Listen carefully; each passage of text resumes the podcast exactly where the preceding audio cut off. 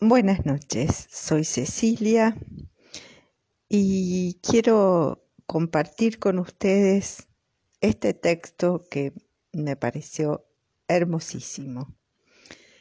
Es de un autor, un poeta santafesino, que se llama Jorge Isaías.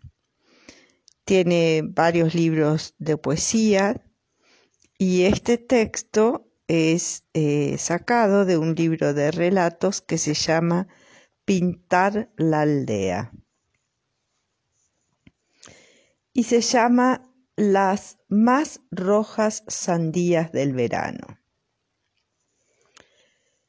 Y dice así. El verano para nosotros tenía unas señales inequívocas que no se ajustaban a las que manejaban los mayores. Mejor dicho, la señal era única y comenzaba con el chirriante aviso de un eje mal engrasado. Todos sabíamos allí, en la bullanguera barra de la cortada sembrada de gramilla, que llegaba Juan Ugolini, y con él las sandías, y con ambos el verano. Era como si recién después de un vaho que traía mariposas y abejorros, camioncito regador por las tardes y el polvillo, fuera posible, verdadero. Era como si recién después de eso las trilladoras podían atravesar el pueblo, el polvo de las calles con sus perros y sus hombres que cantaban en dirección a las cosechas. Ugolini aparecía con su cara redonda, carota colorada y lampiña, un ridículo sombrero de corcho y un caballejo blanco, y los ejes del carro pidiendo un poco de grasa piadosa. Nunca peroraba su mercancía, como si su sola presencia bastara traía esa carga preciosa de grandes y jugosas sandías, de un campito que al parecer trabajaba con toda su familia. O lo fabulo ahora y el hombre vivía solo, no recuerdo bien, no lo sé, pero poco importa. Las mujeres entonces salían de las casas con un ruido de monedas, un flamear de delantales húmedos de cocina, oliendo a ajo, a romero, con sus pañuelos contra el sol en las cabezas, y los chicos la seguíamos, trasejando polvo, abandonando las ramas de tamariscos que cortábamos para cazar las mariposas. Caravana bochinchera que corría detrás de Ugolini y sus sandías. Todo el pueblo.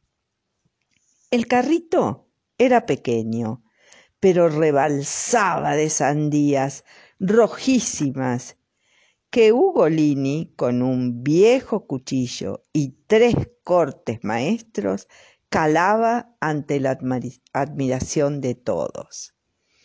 Era un caballo diligente, seductor, increíble para su aspecto de tan poca cosa como era, casi como de pronto Ugolini fuera un príncipe un mago, un hacedor de ensueños. No sé qué tenían esas sandías cuyo gusto no he recuperado. Tampoco lo tenían las que robábamos en las quintas aledañas y rompíamos contra el suelo para repartir los pedazos y comer tomando los trozos chorreantes de jugo entre las manos. Esas sandías las de Ugolini, eran la puerta del verano.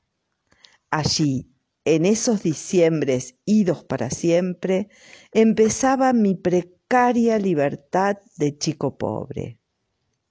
Con mi padre en las cosechas se extendía muchísimo lo estentorio de las órdenes, la arbitrariedad sin límite, y yo quedaba protegido por la tutela más laxa de mi madre. Venían los días de vagabundeo por los campos y lagunas cercanas, y no tanto. Venían los días de caza, de baños en esos cañadones barrosos donde nos comían los chuncacos, como llamábamos a las sanguijuelas chupadoras. Venían los días de cazar mariposas y tirar gomerazos a los pájaros libres de diciembre. Solo nos parábamos cuando irrumpía el carrito chirriante de Juan Ugolini, sombrero de corcho, silencioso y sentado en su trono de sandías. El verano comenzaba. El verano era perfecto. Muchas veces me he preguntado, ¿a dónde se habrá ido Juan Ugolini con sus sandías coloradas y caladas? ¿Y qué se hizo de ese ejército numeroso de mariposas que invadía mi pueblo en la puerta misma de todos los veranos? El verano para nosotros tenía unas señales inequívocas que no se ajustaban a las de los mayores. Mejor dicho, la señal era única y comenzaba con el chirriante aviso de un eje mal engrasado. Bueno, espero que les haya gustado pintar la aldea, ¿no? Y bueno, habrán visto ustedes alguna vez algún carro hasta el día de hoy en el pueblo donde yo vivo, en la entrada, se pone, ya no es un carro, un camioncito vendiendo sandías en el verano. Hasta el próximo relato.